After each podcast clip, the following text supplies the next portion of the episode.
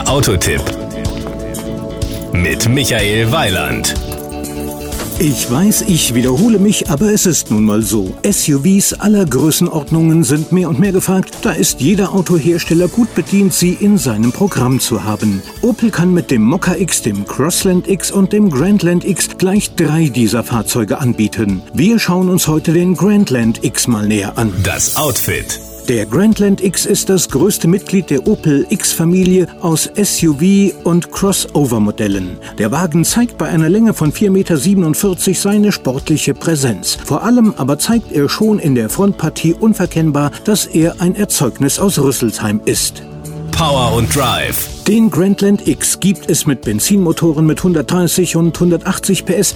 Dazu gibt es Dieselmotoren mit 130 und 177 PS. Bei den Getrieben kann man zwischen einem 6-Gang-Schaltgetriebe und einer 8-Stufen-Automatik wählen. Unsere Wahl fiel auf den 2-Liter Diesel mit 177 PS mit der 8-Stufen-Automatik. Der Wagen war mit einem Start-Stopp-System ausgerüstet. Das ist natürlich hilfreich in Sachen Verbrauch. Dieser wurde bereits nach dem seit dem 1. September 2018 vorgeschriebenen WLTP-Messverfahren ermittelt. Im kombinierten Fahrzyklus kommen zwischen 6,0 und 6,7 Liter raus. Daraus ergeben sich CO2-Emissionen von 157 bis 175 Gramm pro Kilometer. Die Beschleunigung von 0 auf 100 km/h erledigt der Grandland X 2.0D übrigens in 9,5 Sekunden. Seine Spitze erreicht er bei 211 km/h.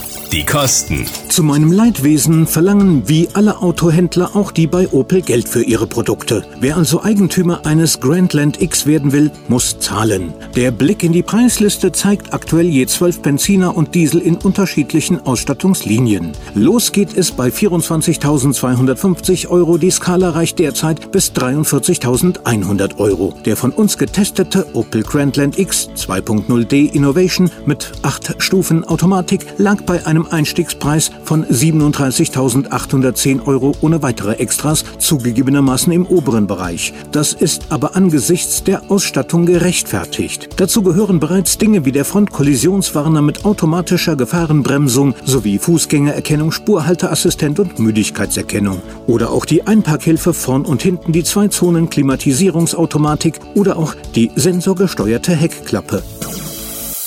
Das war ein Beitrag von Michael Weiland.